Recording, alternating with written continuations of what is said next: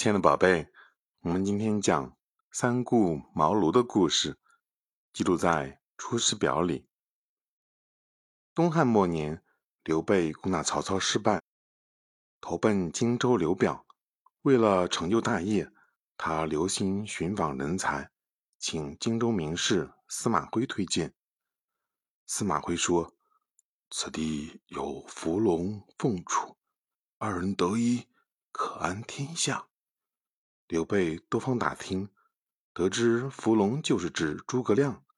此人隐居在南阳城西二十里的隆中，住茅庐草棚，耕作自养，精研史书，是个杰出人才。谋士许褚也向刘备推荐说，诸葛亮是个奇才。刘备为了请诸葛亮出山帮助自己，就连同关羽、张飞。一起带着礼物，专程到隆中卧龙岗去请诸葛亮出山辅佐自己。恰巧呢，诸葛亮这天出去了，刘备只好留下姓名，失望的回去了。隔了几天，刘备打听到诸葛亮回来了，又带着关羽、张飞，冒着风雪前去。哪知呢，诸葛亮又外出了，刘备他们又空走一趟。张飞本来就不愿意来，见诸葛亮不在家，就催着要回去。刘备只得留下一封信，表达自己对诸葛亮的敬佩之心，以及请他出来帮助自己挽救国家危险的局面。又过了一些时候，刘备准备再去请诸葛亮。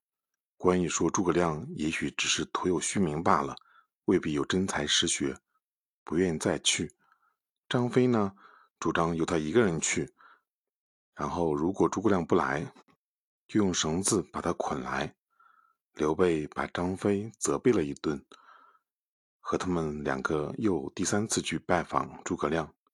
诸葛亮呢正在睡觉，刘备不敢惊动他，一直站到诸葛亮自己醒来，才彼此坐下谈话。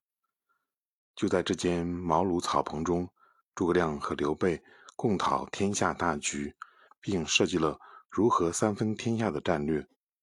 刘备大为叹服，愿意诸葛亮为师，请他出山相助，重振汉室。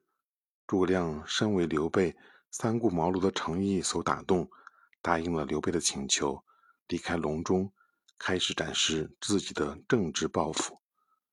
成语“三顾茅庐”就由此而来，它用来比喻防闲求财。真心诚意的邀请别人。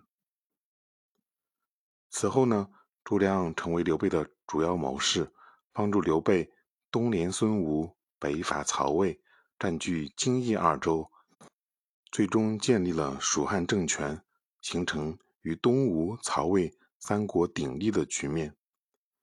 刘备去世后，诸葛亮秉承刘备遗志，继续出兵伐魏。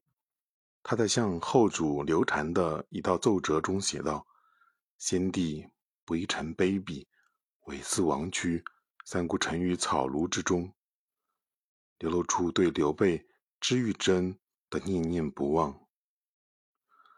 宝贝，通过这个故事，我们明白什么道理呢？刘备三顾茅庐，使诸葛亮出山相助自己，从而最终打下了一片江山。